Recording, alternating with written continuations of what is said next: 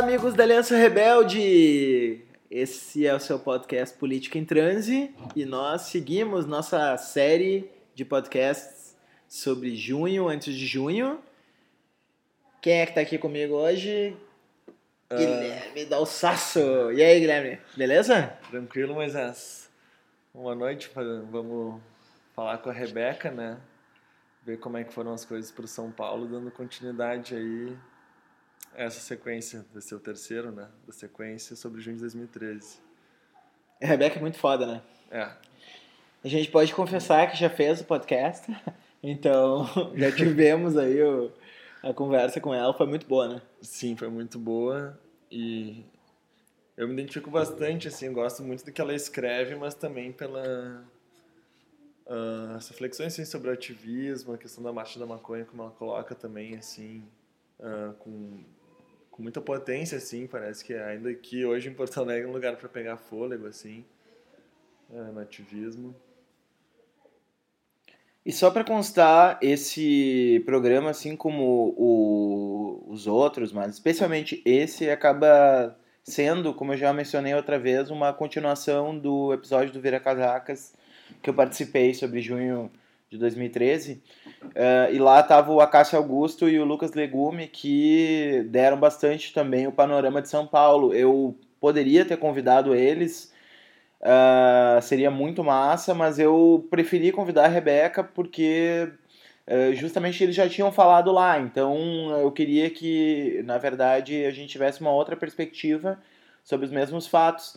Mas daí fica o nosso ouvinte convidado a, a ir lá conferir o Vira Casacas para ter a perspectiva do Lucas, foi bem, muito legal, assim, ah, do ponto de vista de, de falar da organização interna, do, do- dos primeiros movimentos ali que deflagraram o, o, o, processo e, e do Acas também. Então, ah, fica esse complemento aí em relação ao Viracasacas.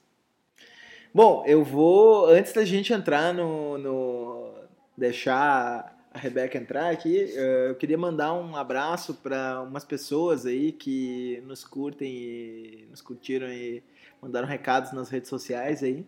É, uma pessoa que eu ainda não tinha mandado um salve é a Mônica Fontana, que volta e meia curte tanto os, os podcasts do Política quanto do Bola em Transe.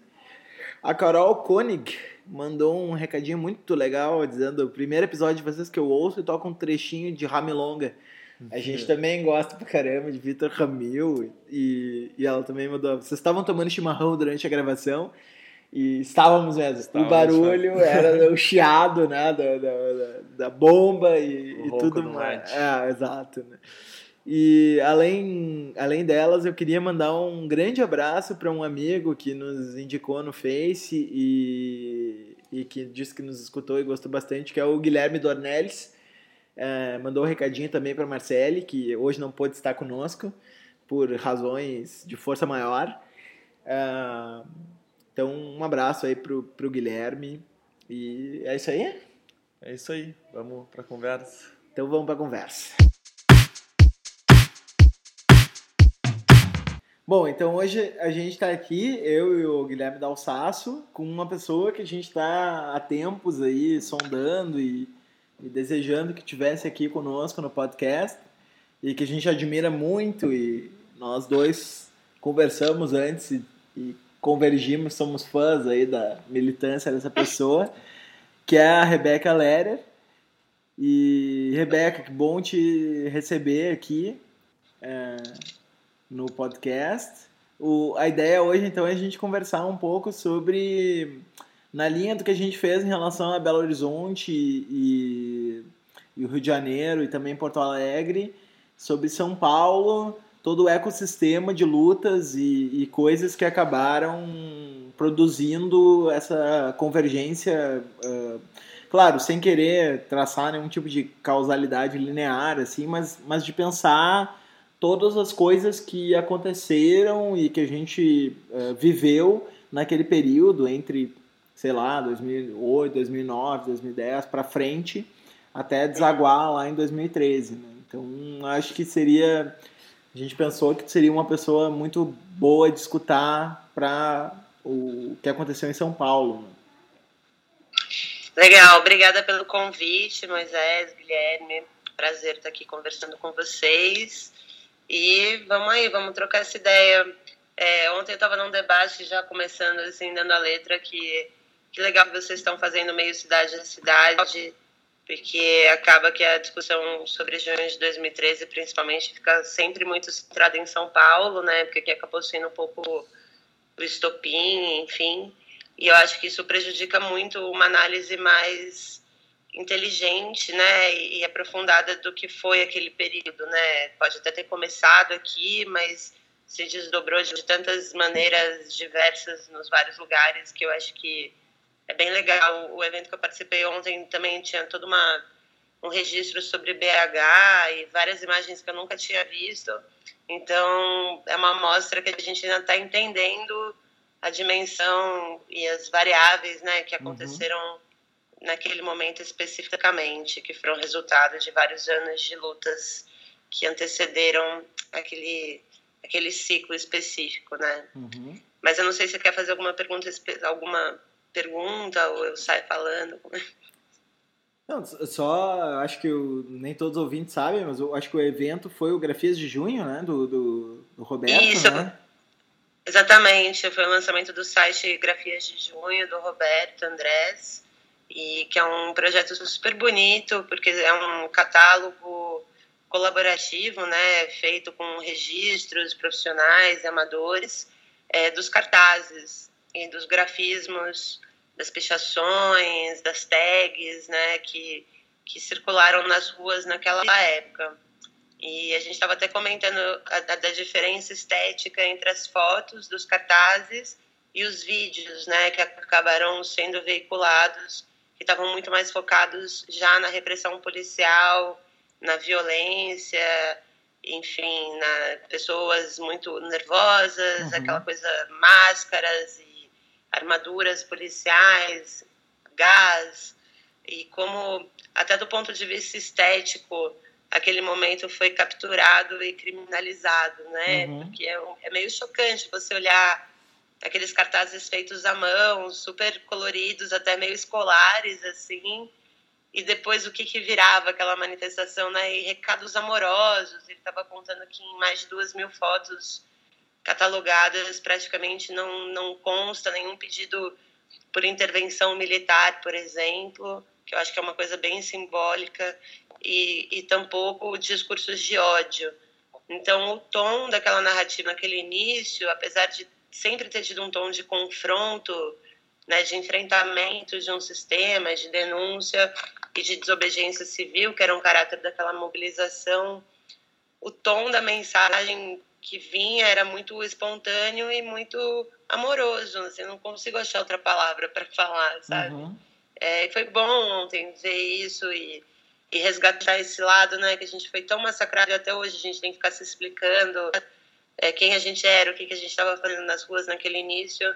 Então é muito bom ter esse registro histórico para evitar que qualquer tipo de revisionismo uhum. realmente se consolide, né? A gente está, uhum. acho que, vivendo um revisionismo não só de 2013, mas até do período anterior a 2013, né? Essa narrativa do golpe, eu acho que ela, ela limita muito a própria memória das lutas que aconteceram depois da eleição do Lula, né? Como se antes tivesse tudo bem. Uhum. E aí quem, quem lutou e foi perseguido e criminalizado naquele período é como acho uma falta de respeito, sabe? Com a, com a memória de lutas das pessoas que sofreram repressão, é, apesar dos avanços sociais, enfim, né? uhum. né? Nunca desconsiderando isso. Uhum. Uma coisa, uma crítica não invalida o reconhecimento, mas enfim. Sim.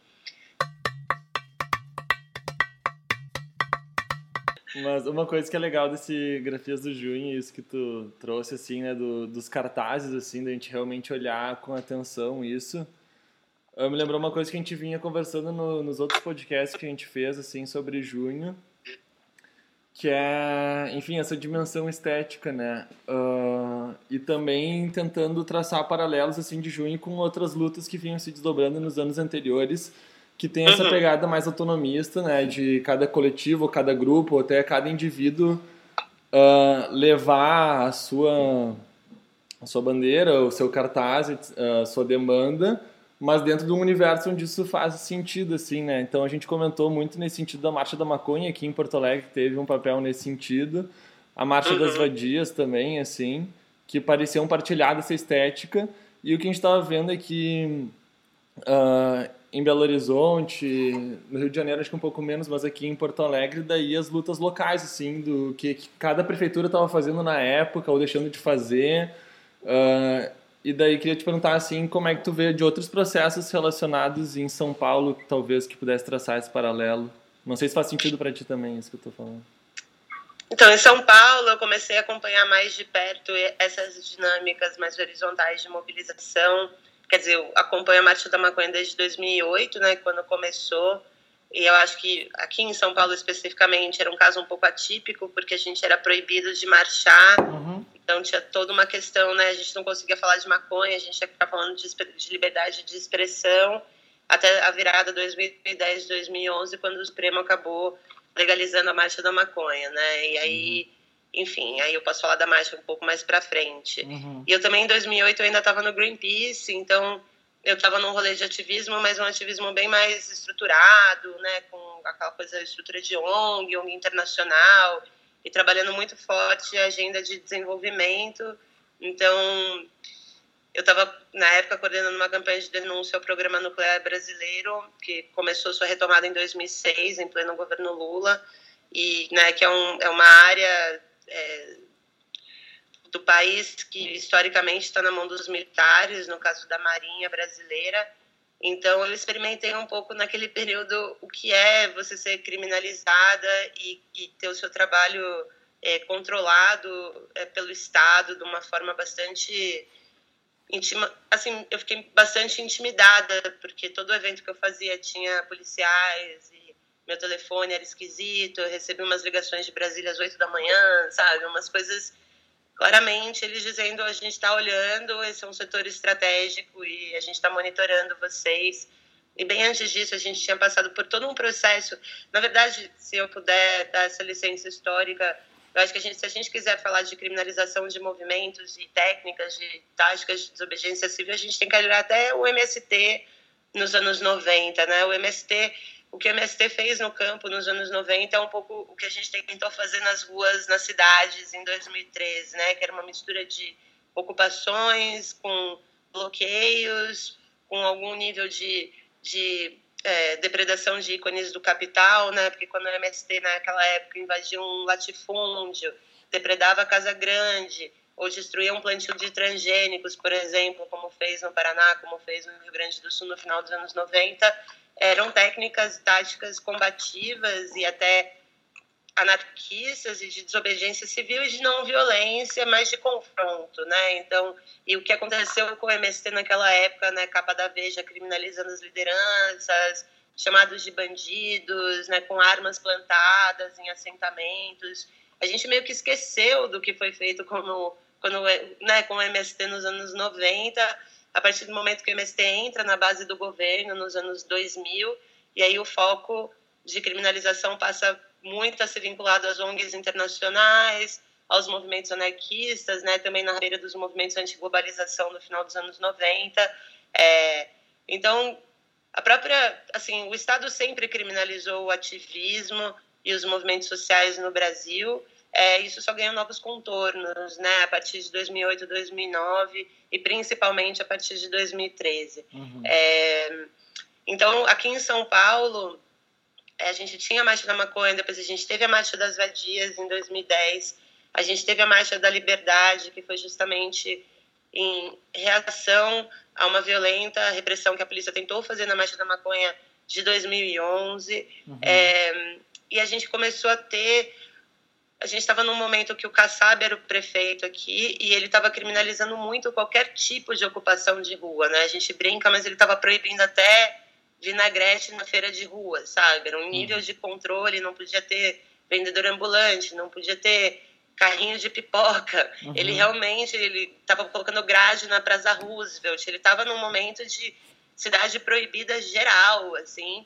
E é sempre assim, né? Quando tensiona muito, a galera acaba se reorganizando para recuperar um pouco desse espaço. Então a gente estava tendo o renascimento das festas de rua com o movimento Baixo Centro, as festas de música eletrônica que hoje viraram uma grande cena na cidade, mas elas começaram dessa forma underground, é, o surgimento de espaços culturais no centro da cidade, então a Matilha Cultural é, e outros lugares que depois, em 2013, viraram pontos né, de mobilização de, de primeiros socorros. Então, era toda uma estrutura, uma rede social ali, offline, né, que estava uhum. se formando. E aí a gente teve alguns momentos chave, que eu diria que foram o processo do Existe Amor em SP, que foi um movimento cultural de vários coletivos, alguns vinculados a partidos, mas muitos não independentes, que se mobilizou para, na prática, impedir a eleição do Celso Russomano aqui em 2012. Isso acabou alavancando a própria candidatura do, do, do Haddad. É, teve os atos fora Feliciano, que começaram aqui em São Paulo também, muito puxados pela galera LGBT, então também deu um protagonismo mais político fora da parada gay para esses coletivos LGBT. Um, e é o churrascão da gente diferenciada, uhum. que acho que é um marco no sentido de aproveitamento né, de uma coisa que aconteceu quase por acaso, é, por causa de uma declaração de moradores de Genópolis em relação a uma estação de metrô. Então, a questão da mobilidade urbana sempre sendo um ponto de tensão na cidade de São Paulo. É, e o churrascão que foi criado assim meio por piada no Facebook, um evento teve mais de 10 mil confirmados e mais de 2 mil pessoas apareceram e fizeram um churrasco. Uhum. E isso saiu na imprensa e eu acho que foi a primeira vez que as redes pautaram a imprensa, uhum. saca? Tipo, uhum. da minha memória, assim. É... E aí, então tinha todo esse caldo rolando. Uhum. E, e aí, em 2013, especificamente. Oh, Rebeca. Diz, é, desculpa. É, não, não, imagina. É só que eu quero aproveitar, tu, tu nos deu muita, muita informação e tal, e seria legal dissecar um pouquinho várias das coisas que tu, que tu chegou a, a mencionar, assim, né? Então, queria começar da maneira mais linear possível, quer dizer, por, pelo fato mais remoto que tu, que tu mencionou, né? Tu disse que tem uma, tinha uma militância uh, ecológica, né? Ambientalista no, no, no Greenpeace. E, e, uhum. e, e, interessante que tu colocou que o programa nuclear brasileiro foi retomado em 2006, que até mesmo entre as pessoas que não são diretamente ou melhor, ao contrário, até mesmo entre as pessoas que são diretamente críticas do, do, do, do projeto desenvolvimentista, é, essa data não aparece como um marco inicial do desenvolvimentismo. Né? Normalmente, essa, o marco inicial é muito associado a 2008, pré-sal, ou, ou até 2010. PAC, gente, PAC, PAC 1 e PAC 2. Pois é. O que, que é o PAC, né? A gente não. Quer dizer, assim, é Bom, a gente vai dar uma desviada aqui, mas uhum. acho, já que você puxou essa, essa lombra aí, é, o PAC 1, ele, se você olhar as empreiteiras que estavam envolvidas e as obras, todas aparecem no Lava Jato. Uhum. Todas. Todas. Uhum. Usinas do Rio Madeira, BR-63, é, Belo Monte já constava do PAC 1, foi adiada para o PAC 2, Angra 3, é, fora toda a estrutura do petróleo. Então, assim, é, óbvio, né, que, que começa ali, assim, eu acho que esse marco desse modelo de desenvolvimento de desenvolvimento lulista, ele ele tem essa essa roupagem do PAC, né, como programa de aceleração do crescimento, para gerar empregos, para e na verdade o que a gente o que a gente percebeu ali era que era um programa de infraestrutura e de logística para os setores de commodities, né? O PAC ele era meio isso na uhum. prática, eram hidrovias, usinas hidrelétricas, grandes estruturas portuárias e rodoviárias, muito pensando na circulação e exportação de commodities no país e é um preço bastante alto é, para muita gente, né? Então, desde a transposição do São Francisco até as usinas do Madeira, enfim, principalmente nessa região do, do centro-oeste, norte, nordeste, enfim, todo esse pacote de obras, ele envolve corrupção e muita, é, muito prejuízo socioambiental. É, e quem estava engajado nas lutas contra esses projetos foi muito criminalizado naquela época, né? a gente não lembra do padre que fez a greve de fome lá no São Francisco, lembra? Eu, que o Ciro foi lá, até o Lula foi lá falar uhum. com ele. E ele, né, toda essa luta contra a transposição do São Francisco, em nenhum momento esse aquilo foi discutido de fato como um projeto, quem eram os verdadeiros beneficiários daquele projeto, é, porque quem estava bancando aquilo, quem né, são os produtores de fruta de exportação que vão lucrar com aquilo, quem realmente, aonde essa água vai chegar e qual é o impacto disso sobre o São Francisco, enfim, é, eram, foram discussões que simplesmente a gente não conseguia fazer, porque não era do interesse daquela, daquele pacto de governabilidade, né? Uhum. Então, foi feito um pacto de governabilidade que era o PAC, era parte daquilo, e que tentou uma redição no PAC 2. E, e então, assim, é, esse espectro de movimentos, ONGs, ativistas, lideranças locais, principalmente na luta pela terra, né? Então, vamos falar do direito à terra, reforma agrária, que não aconteceu né, nesses vários anos, e o impacto disso, e como isso é, um, é, uma consequência desse modelo ruralista é, né, que, que transformou o país num país do agronegócio, né, essa desindustrialização ao mesmo tempo que você tem o crescimento do agronegócio na balança comercial.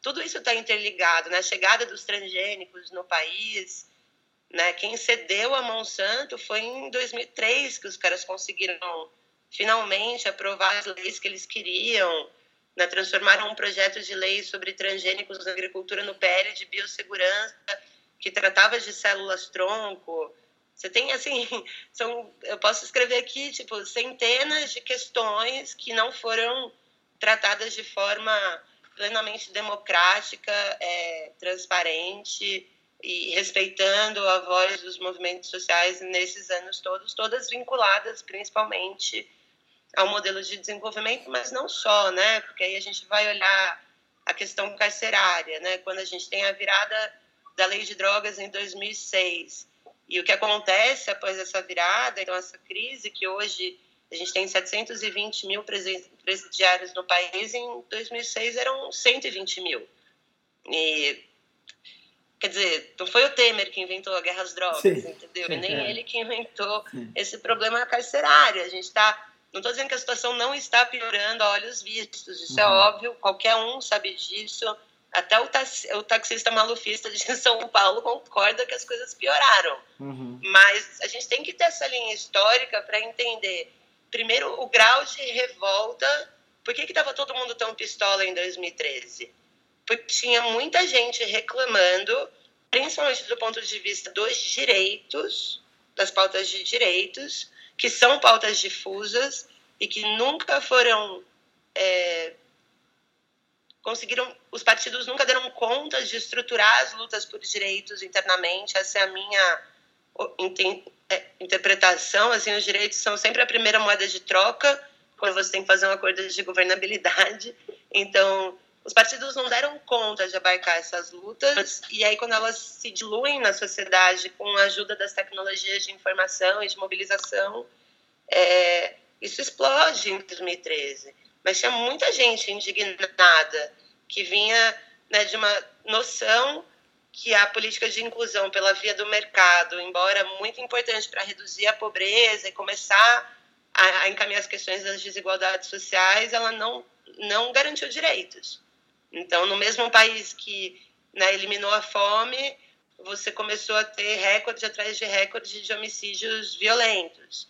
E a polícia começou a matar mais do que nunca. E a gente começou a encarcerar jovens como nunca antes. E, então, a gente, ao mesmo tempo que você tinha redução da pobreza, você tinha essa gestão penal da miséria ganhando força, ganhando corpo e sendo normalizada né, na vida, que também você cria um ambiente para esses minions aí malucos, esses gremlins que estão à solta, né, tipo, era jogar água no gremlin, tá ligado? Ele Sim. vira um monstrinho. Então, tipo, são vários, várias dinâmicas que foram acontecendo e uma grande má vontade é, de quem estava no poder até então é, de ouvir essas pessoas, de ter diálogos minimamente estruturados com quem não era reconhecido como base social do governo. Então, para quem estava muito na base do governo, eu imagino o susto com 2013. Para mim, que estava na oposição, porque né, eu sou meio anarquista, eu sou ativista de direitos humanos, o cara tá no poder, ele vira alvo. Eu vou ficar enchendo para ter mais direitos, né? uhum? Não uhum. me contentar com ah, isso é o que dá, isso é o menos pior, tipo, essa, Dizer, essa obrigado, lógica. obrigado meu líder.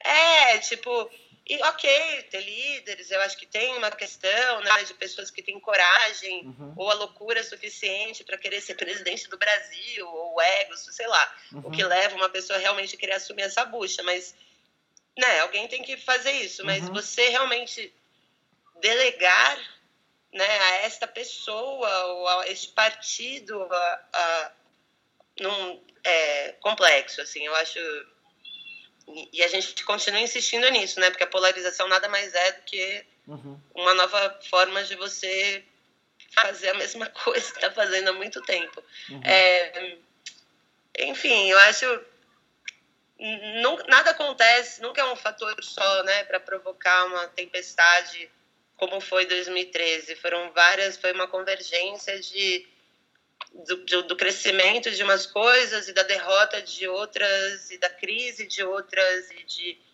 né, a crise de representatividade ela não era só do governo e nem só dos partidos ela também é da sociedade civil desse descolamento entre ruas e ONGs entre movimentos sociais sindicatos e ruas e da imprensa com a realidade. Tipo né? Eram várias crises simultâneas, tipo aquela bem aquela coisa da tempestade perfeita, né? O vento, a maré, a chuva, a temperatura da água, o raio, e aí tudo junto vira o barco. Uhum. Então, acho que é meio por aí, assim, a minha, a minha leitura.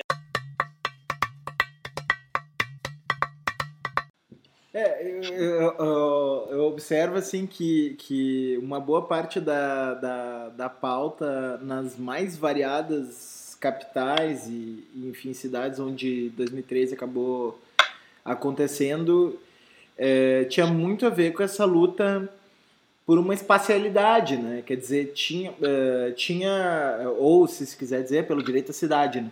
Uh, quer dizer, uh, existia uma percepção de que, do ponto de vista estatístico ou quantitativo, o Brasil vinha produzindo resultados positivos, que o Brasil vinha é, que, que, o Brasil, do ponto de vista, por exemplo, da inclusão pela renda, né, da ideia de que as pessoas estavam melhorando sua renda, ele vinha num momento positivo. E, e, enfim, né, acho que isso é, é mais ou menos era mais ou menos consensual, tanto que, sei lá, 80% da população estava com aprovação do, do governo, né?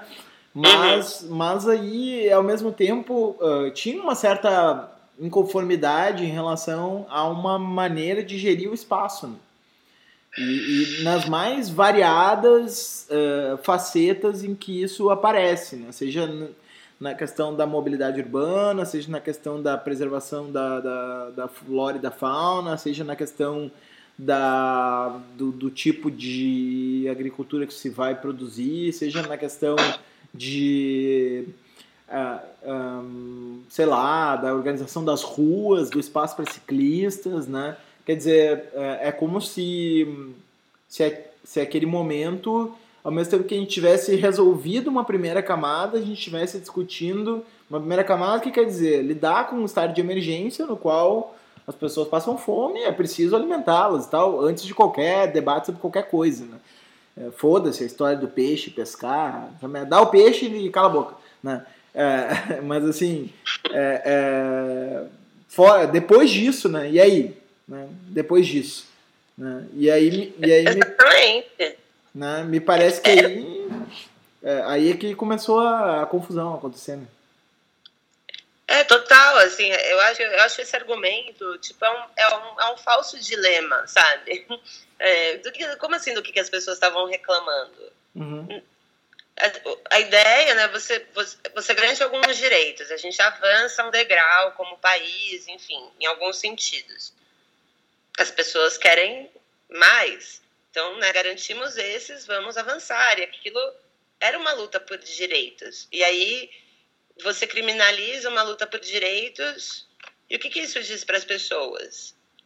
Né, que elas têm que se contentar com o que elas têm, e que cala a boca aí, você não pode reclamar, é de quatro em quatro anos, é só na, na urna.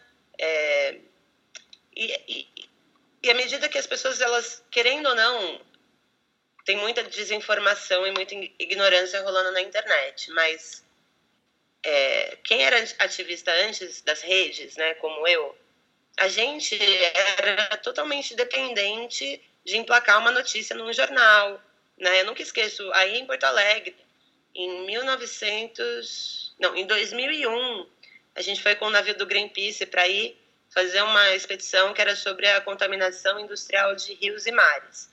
Então a gente denunciou várias empresas e a gente fez uma denúncia contra a Gerdau, que a Gerdau tinha um incinerador que fica, acho que Rio dos Sinos, pode ser? Uhum.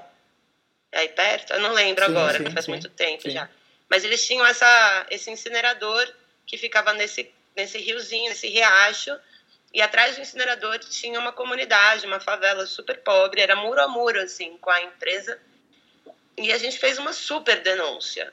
Trouxemos gringo, fizemos um relatório que mostrava que a fuligem que ficava no teto das casas da comunidade era uma fuligem tóxica. Mandamos para Inglaterra, tinha laudo. 30 ativistas, fechamos, bloqueamos o portão. A imprensa inteira de Porto Alegre, tinha tipo uns 30 jornalistas cobrindo, que naquela época tinha, né? A galera ia cobrir as pautas. E, hum. e todo mundo foi, assim.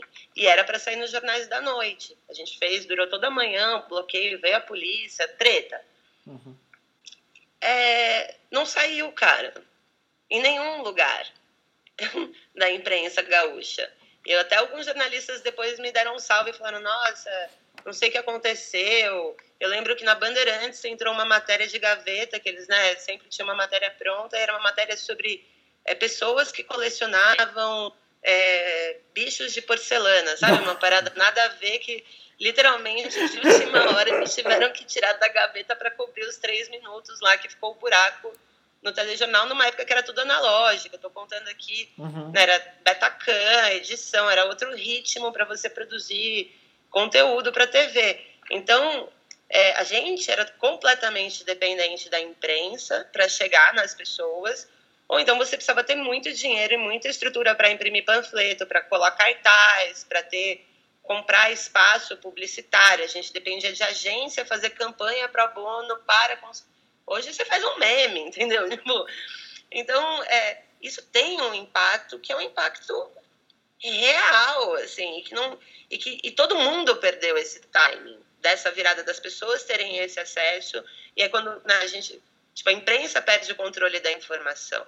Então a gente começa a dizer o que está acontecendo e a imprensa começa a correr atrás da gente para ter as pautas que antes eles selecionavam. Uhum. Isso muda é, a forma como a agenda do debate público é colocada para o brasileiro. Então, a gente sempre discutia a novela, o futebol, o Jornal Nacional e a capa da Veja. Basicamente, esse era o, né, era o kit. O kit informação para um brasileiro informado que lia três livros por ano, vai, uma pessoa na, acima da média. Uhum. Isso mudou, gente. E aí a galera se perdeu nessa parada.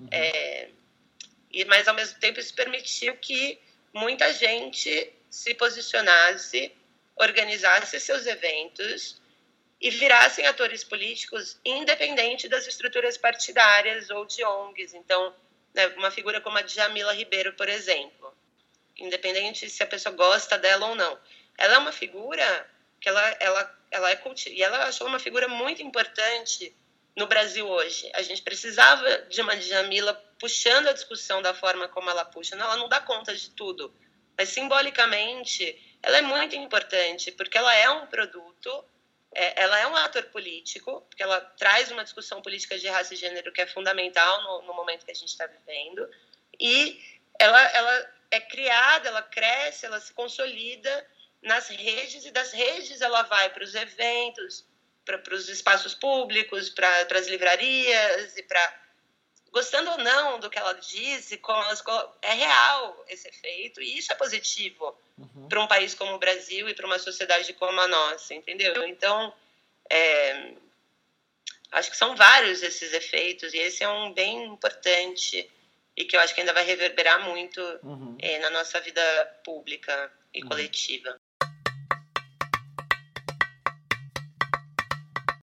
Outra coisa que a gente veio discutindo aqui do, da última vez é como esse, esses terrenos, assim, territórios de, de resistência, assim, até muitos coletivos aqui em Porto Alegre, especificamente, implodiram, assim.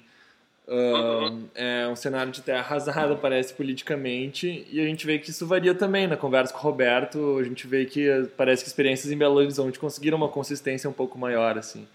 Eu e o Moisés, a gente estava se lamentando aqui como...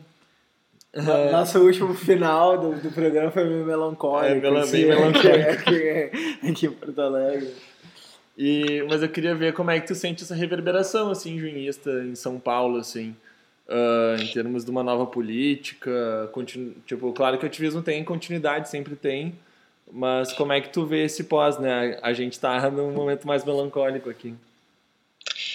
Cara, aqui aqui é muito grande, né, também. Assim, acho que São Paulo tem uma diferença, não sei exatamente como funciona aí, mas uma diferença que eu consigo ver com o Rio e com o Nordeste, por exemplo, que aqui sempre teve um núcleo autônomo forte, né? A gente você tem um grupo de, de, de, de coletivos e de espaços e de ativistas, de, de, ativistas da cultura. Então, dá um caldo meio que ele, ele foi se reinventando. Então, claro que foi quase uma implosão, né? O, o, o pós, assim.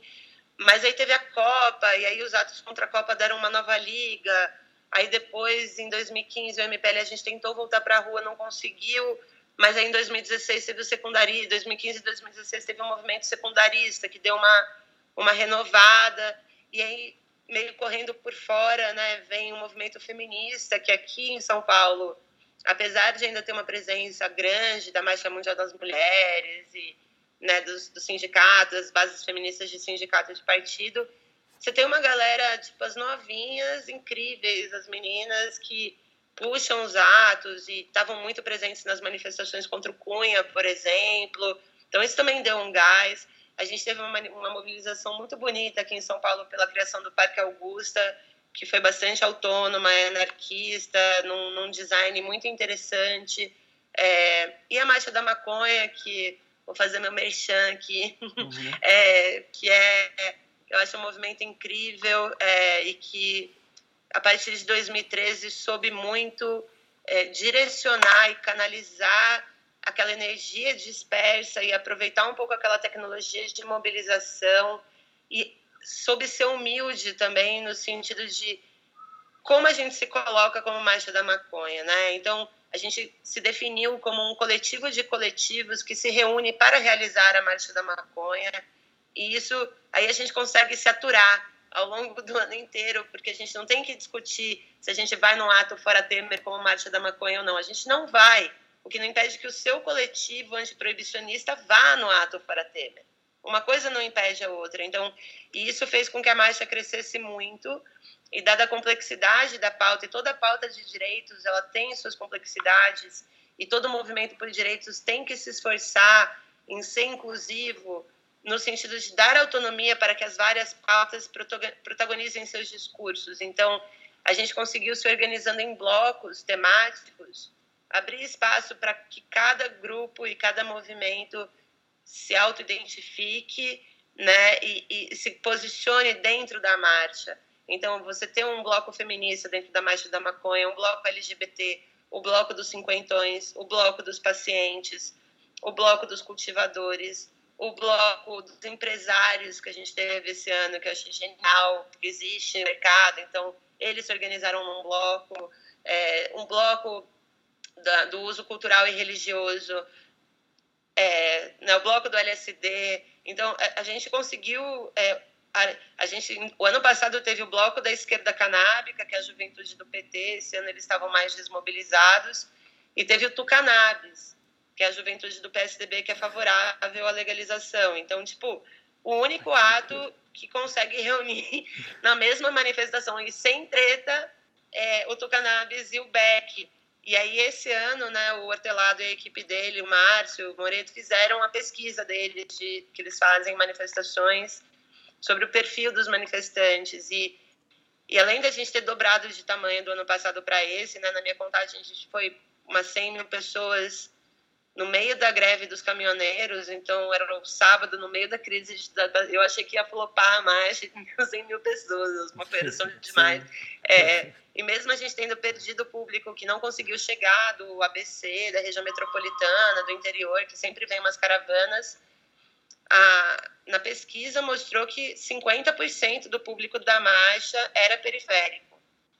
Então a gente conseguiu fazer uma manifestação na Avenida Paulista com metade do público jovem e de periferia. 40% é, eram mulheres, então eu que todo esse começo da marcha, que a gente era tipo meia dúzia, hoje a gente ser 40% é uma vitória e, e são é um reflexo dessa unidade que a gente consegue dar, unidade com autonomia, que eu acho que é a grande chave do empoderamento coletivo, né? Tipo, cada um na sua, mas todo mundo junto. Tipo, é Sim. possível, assim. Sim. É, e a Marcha da Maconha, eu acho que tem a cada ano dado uma amostra de como fazer um ativismo autônomo sem dinheiro, sem carro de som. A gente faz uma vaquinha de R$ 4.200 por ano para fazer a marcha. Basicamente, paga a faixa da frente. E, e a gente tem feito reuniões e foi realmente incrível.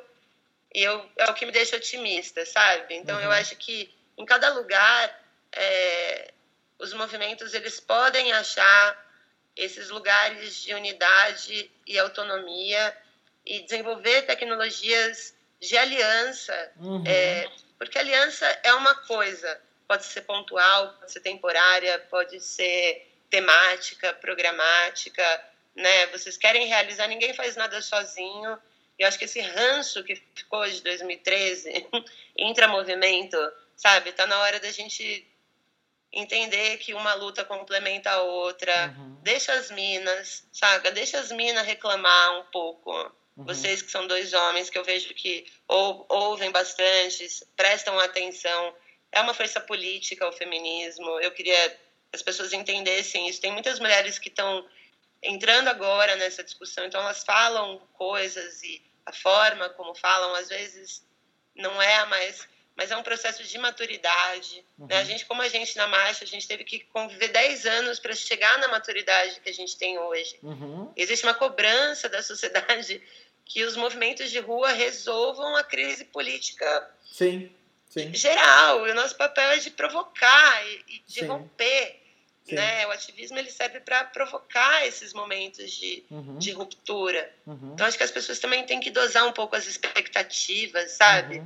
Uhum e buscar o que nos, nos une, mas sem esse, essa coisa do afeto pelo afeto, sabe? Eu acho isso meio vazio também. Sim. O afeto pela mudança e pelo, pela revolução que é possível com que cada um está disposto a dar. Assim, meio uhum. que.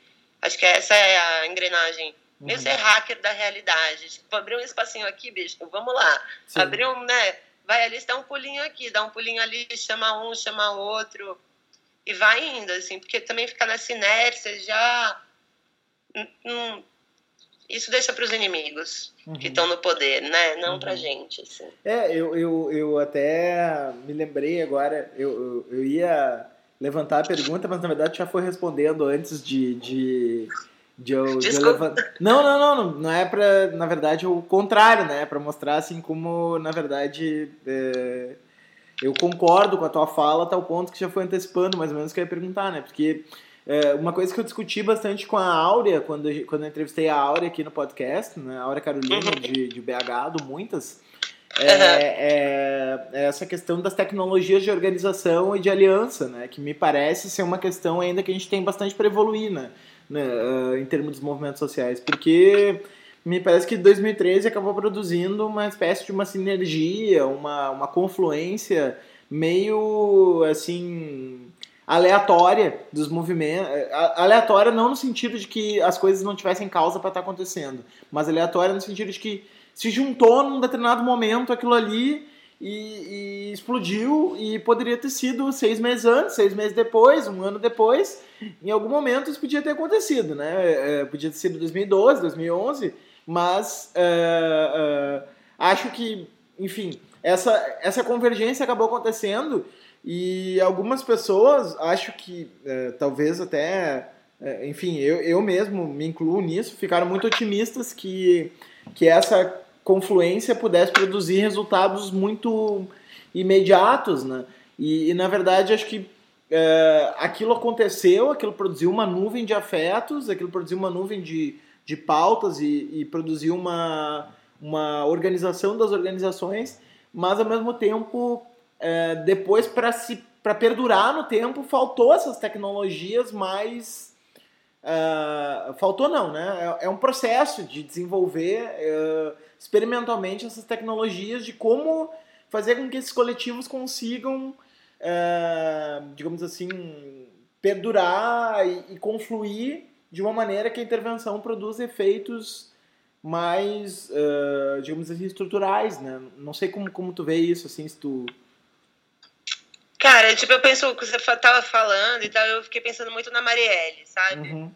Que essa Marielle, ela, ela, e não à toa a execução dela teve um impacto que teve, né? A Marielle, ela era como um hub uhum, de causas, exato. assim. Uhum. Era uma pessoa que ela tinha todo esse, esse rolê institucional e partidário, então ela, né, ela fazia essa disputa dentro das estruturas institucionais, mas ela era uma pessoa de rua, ela era mulher, ela era feminista, ela era LGBT, então ela também estava nessa frente, ela era uma mulher negra, ela era uma pessoa que no histórico dela sempre se posicionou em relação à violência de Estado, que é uma pauta transversal nos movimentos sociais.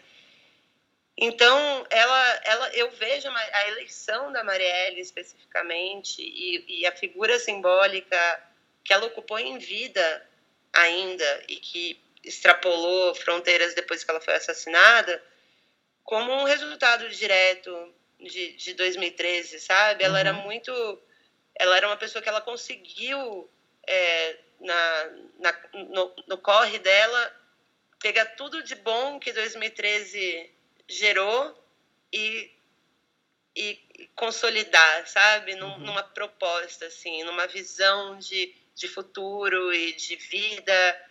E acho que por isso ela inspirava tanta gente e por isso a morte dela é, ela é ela virou o que virou, né? Esse símbolo que ela virou. Então, é, eu acho que a gente pode olhar para esses exemplos dela e de outras coisas que surgiram. Então, por exemplo, os coletivos de mídia de favela, que é lógico que tem uma coisa de acesso à tecnologia também e tal, mas eles, essa coisa de você ser um mídia livrista, que você está no lugar onde a coisa está acontecendo e você assumir eu narrativo, eu repórter, né, eu dando em primeira mão a minha visão do que está acontecendo na minha quebrada. Isso também é um legado de 2013 que foi apropriado por essa galera e eles estão tentando usar para crescer e, e, como uma aliança é, deles, né? E aí eu vejo esses vários coletivos operando em rede, cada vez mais, cada vez que o Estado faz uma operação absurda no Rio de Janeiro, eu falo, ó, aos poucos eles estão traduzindo aquela aquelas oportunidades, aquelas tecnologias que foram levantadas ali numa forma própria de trabalhar. Então, assim, eu, eu gosto de ser mais generosa, sabe? Eu acho uhum. que a uhum. gente pode ter um olhar mais generoso para o que, que acontece nesse pós-2013. É, essa energia está mais diluída, mais dispersa, é mais difícil de você apontar, porque não, não surgiu uma institucionalidade nova a partir daquilo né? Não surgiu um partido novo, um, uma lei nova. A não um... ser o partido novo, que é muito velho. É muito. Não, não ai, juro. É, esses publicitários, eles têm cada ideia, né? Mas é, é, muita cara de pau, né? Eu queria ter um terço dessa autoconfiança de meter o um nome Partido Novo é, é, então, mas assim, é, cara, eu vou te falar, quando eu, come, eu comecei no ativismo com 19 anos, né? Eu já tenho 41. E era muito mais difícil antes, que as pessoas não entendiam o que, que é uma campanha de mobilização, o que, que é um protesto, assim. Hoje as pessoas sabem o que é isso. Houve uma politização nesse sentido do, do que você, como pessoa, nem que seja para compartilhar um negócio pelo WhatsApp. Uhum. Antes, para as pessoas, para ter 10 mil assinaturas numa petição, era uma miséria, gente. Tipo, então, assim, vamos olhar, tipo, por o que, que a gente pode fazer a partir de tudo que a gente viveu, que a gente aprendeu dos erros, dos acertos, das alianças que não duraram, das que duraram, das que se transformaram em outras coisas.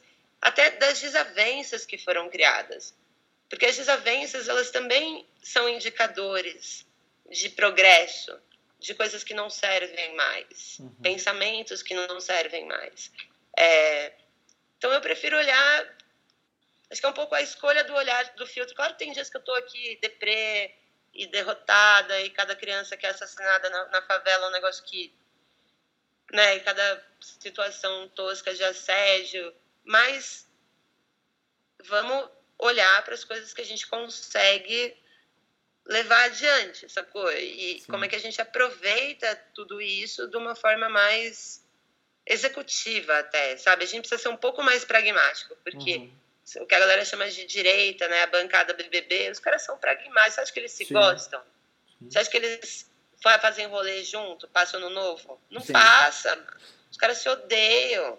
Entendeu? A competição do maior vilão. Mas os caras sabem sentar em volta de uma mesa e deixar um pouco isso de lado e falar o que, que a gente tem que fazer junto agora, uhum. né, para derrubar qualquer possibilidade de aborto legal e seguro, para derrubar qualquer chance de avanço na legalização da. É assim que os caras operam. Por que, que a gente não consegue manter a nossa essência, a nossa paixão, a nossa ideologia, mas também ser estratégico e pragmático para criar unidade na diferença? Uhum. Eu acho que isso é a inteligência que a gente precisa ter é, e a empatia que a gente precisa ter para sair dessa, dessa coisa de derrota. A gente não foi derrotado, cara. Uhum.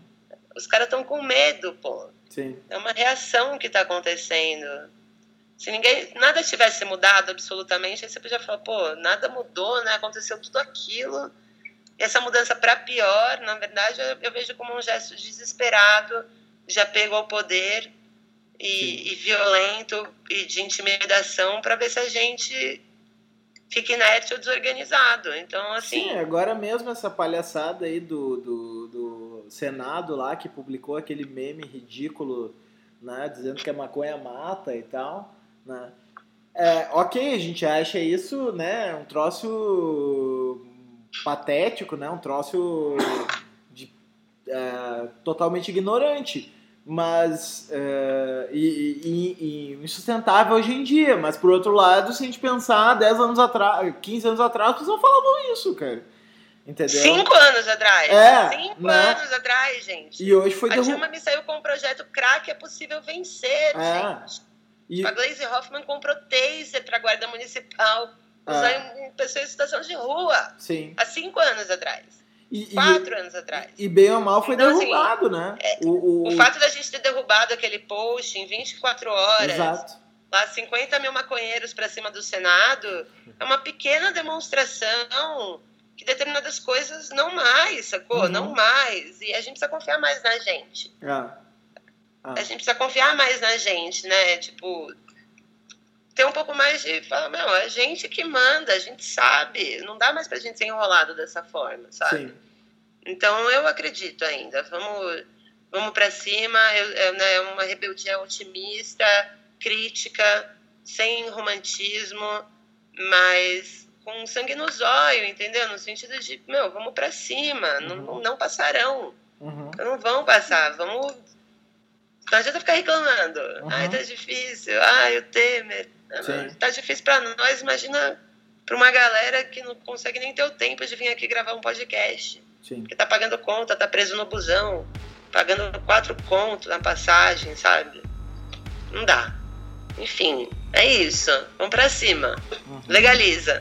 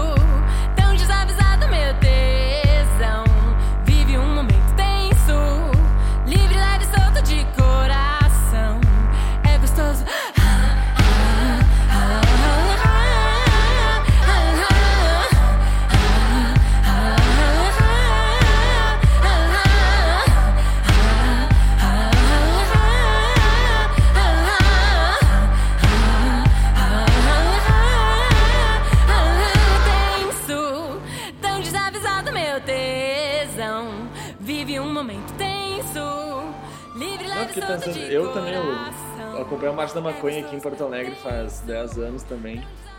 Raras uhum. edições não, não tive possível, nunca na, na, nível de organização, assim, né? Mas sempre como participante.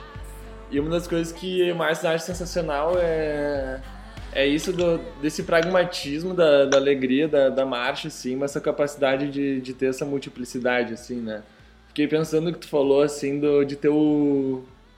Como é que era a ala dos tucanos maconheiros? O tu, tucanabis. Tucanabis, achei genial, porque é isso, né? Tipo, fico pensando, assim, numa série movimento estudantil, qualquer coisa. É com quem tu tá andando, assim, que vai definir se aquela pauta é legítima ou não, sabe? E é uhum. sensacional porque não retira um pingo da radicalidade democrática da marcha da maconha, né? A gente sabe tudo que representa as drogas nesse país.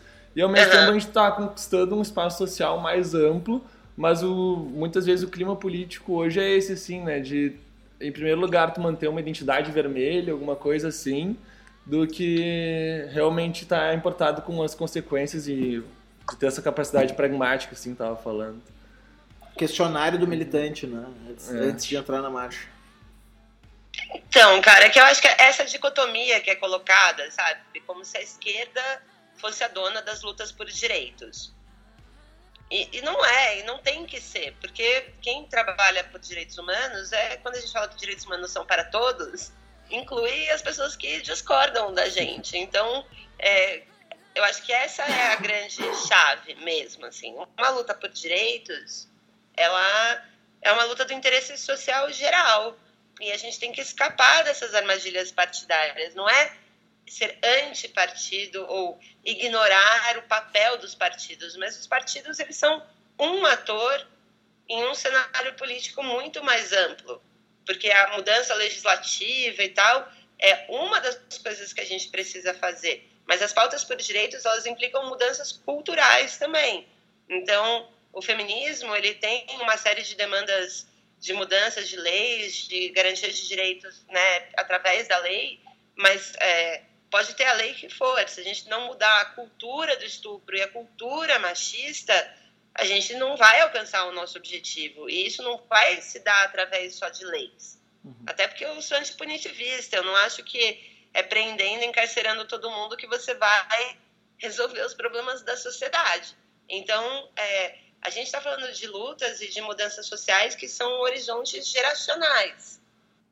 Geracionais. Uhum. Eu que comecei no ativismo há muito tempo atrás, é, eu vejo a diferença de ser uma mulher que circula nos ambientes que eu circulo hoje e há 10, 15 anos atrás, como eu fui tratada, né, meio pique roda viva, várias vezes, Sim. entendeu? De eu ser por exemplo, na questão do programa nuclear brasileiro, imagina, era eu, na época ainda tinha a DRED, estava com o rótulo Greenpeace, né, que a indústria nuclear odeia.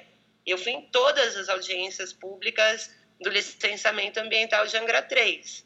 E aí, quem era a pessoa da indústria nuclear que apresentava os planos do licenciamento era o diretor lá da eletronuclear, engenheiro, almirante da Marinha, o cara ia fardado com os vários medalha, aquela parada toda aquela, sabe, um negócio super opressor, assim, ele ficava em cima do palco com todos os eh, assistentes e formado na França, na Sorbonne, em física nuclear, não sei da onde, eu, tipo, uma jornalista, entendeu, com meia dúzia de voluntário, eu ainda ia fazer a galera, a gente fiz uma intervenção nessa audiência que eu, maquiei uma galera como se eles fossem sobreviventes de um acidente radioativo.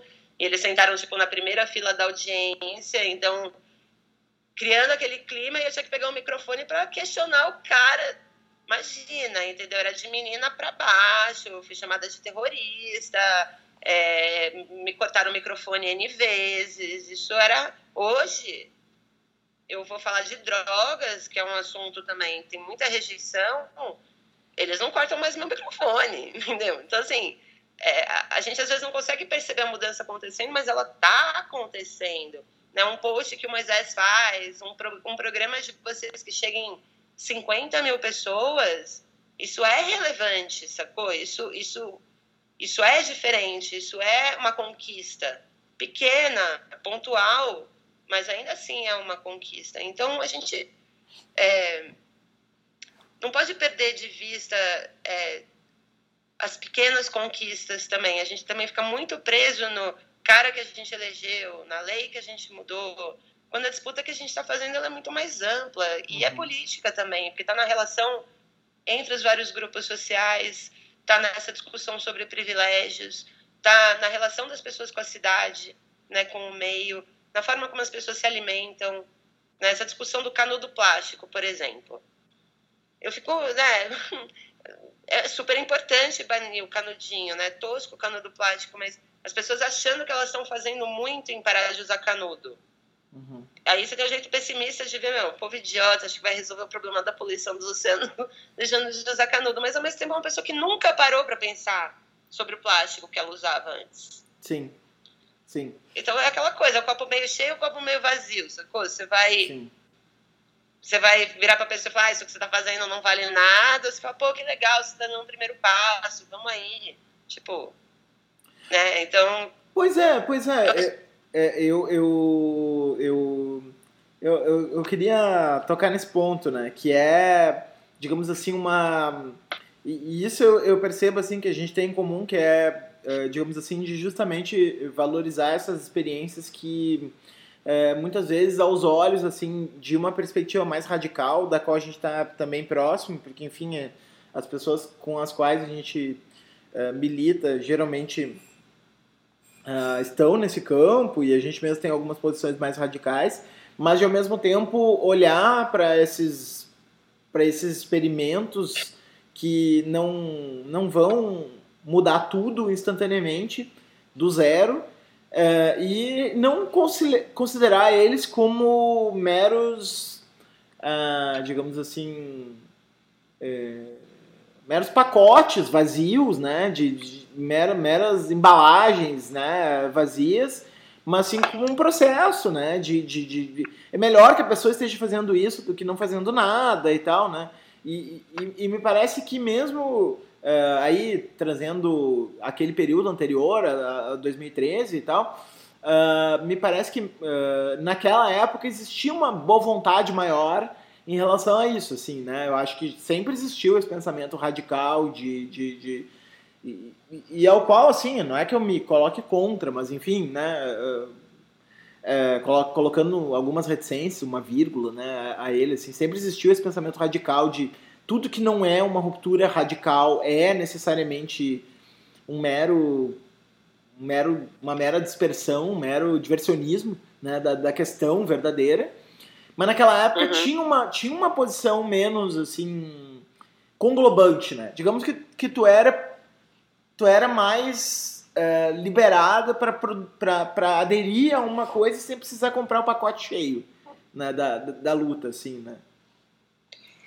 Sim, acho que eu entendo o que você está falando. Eu, eu, eu, concordo, mas eu acho que tem algumas questões que é onde os debates na internet, principalmente ficam mais tensos, fora a questão golpe não golpe, que eu acho que é um, uma manipulação à parte, mas algumas pautas como, por exemplo, a questão do racismo, uhum. né?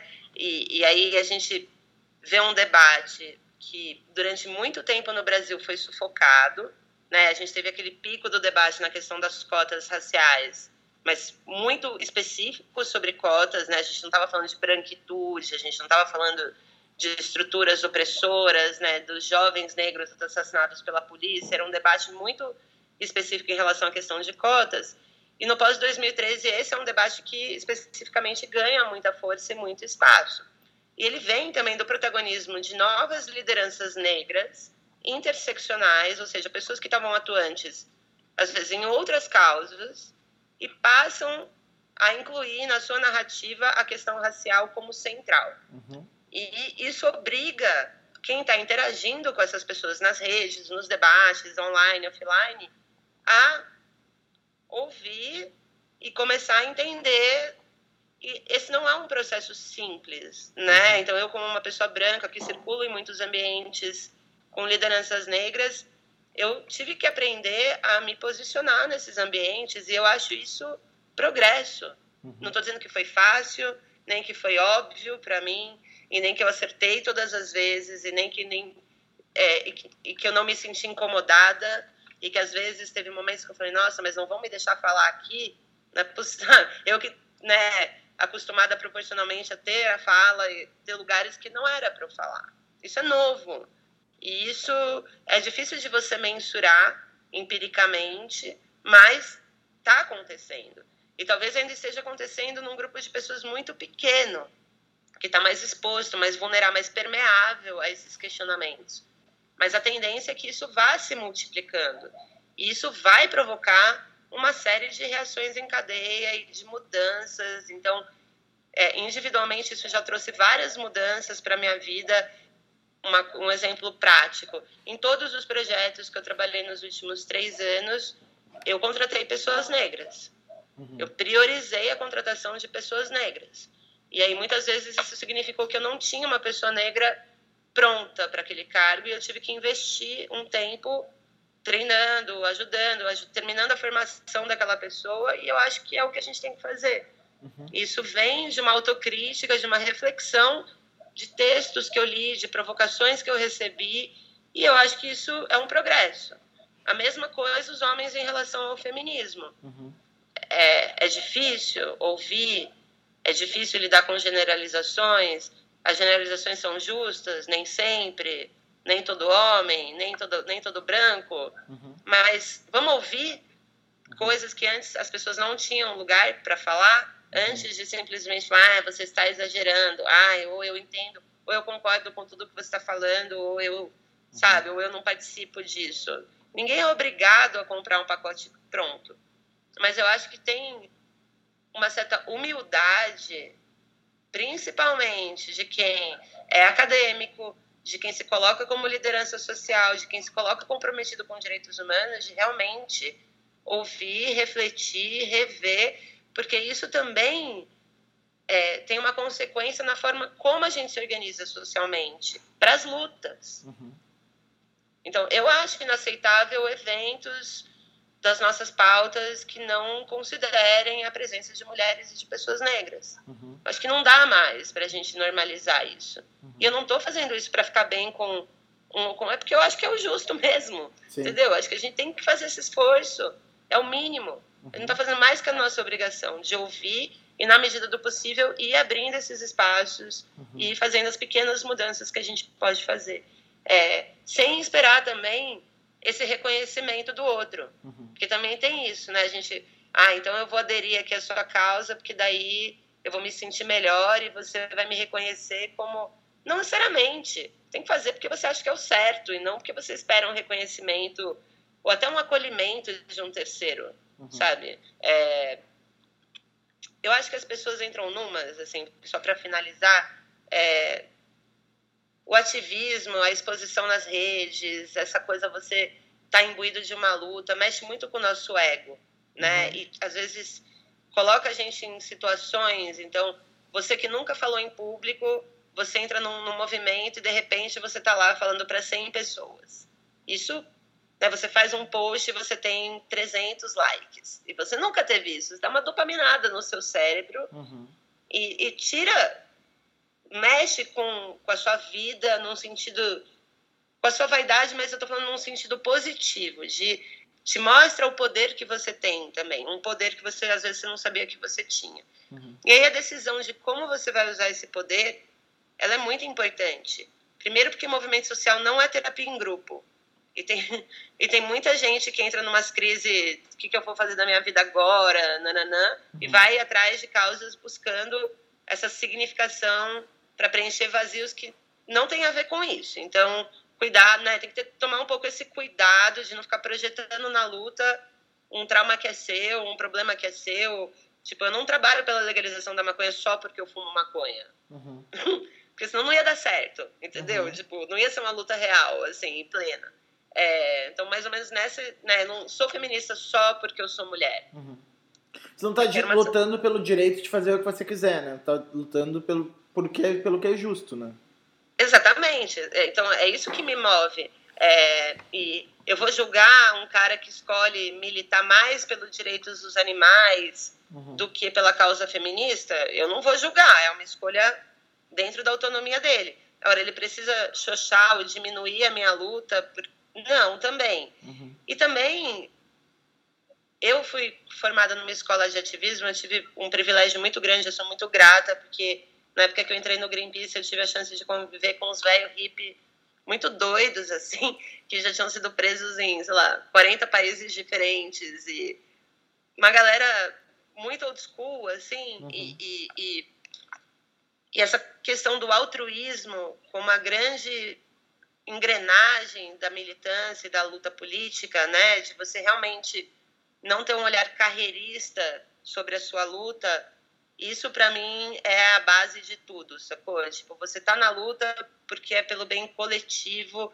não é pensando aonde isso vai te levar uhum. individualmente ou profissionalmente, porque eu acho um equívoco muito grande quem se engaja em lutas com esse objetivo ou que se deixa levar, entendeu? Por uhum. oportunidades assim. Não quer dizer que você não tenha que ter reconhecimento pelo que você faz e pelo que você contribui.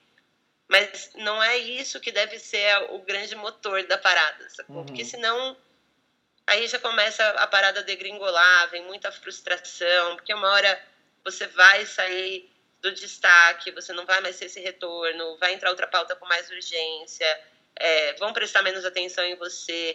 E se você se medir por isso, é, você não vai sobreviver muito tempo, sabe? Então, é, eu mesma, todas as vezes que me chamaram para ser candidata a alguma coisa, ser dona de ONG, ser diretora de uma, eu sempre olhei isso como esse é um passo que eu daria pensando na minha carreira e não necessariamente no que é o melhor, no que eu posso fazer de melhor por cada causa. Claro que tem um equilíbrio, eu vivo numa sociedade capitalista, sou mãe solo, preciso de dinheiro, então Obviamente que tem um lado financeiro nessas decisões, mas sempre que eu pude, o critério de escolha ele está muito vinculado à relevância e não à fama, né? Que são coisas diferentes também.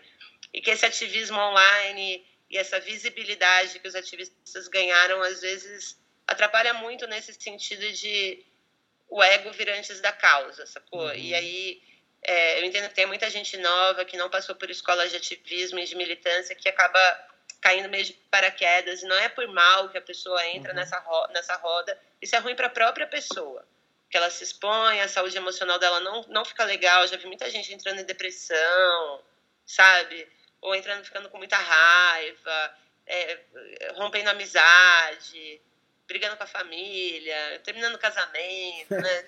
Tudo acontece. Então, esse equilíbrio, esse autocuidado de ter clareza do que te move, do tempo que você consegue dedicar, de por que, que você está fazendo aquilo, nunca perder isso de vista, sacou? Uhum. Eu acho que é, é, é o mais importante, assim, para as lutas serem saudáveis e, e, e, e, reais também, autênticas, né? Não dá para a gente pregar autonomia só do ponto de vista organizativo da coisa e não individual, uhum. sacou? Uhum. É, e o ativismo mistura mesmo você com a luta, com o trabalho, com a vida, com a família, não vira uma coisa só.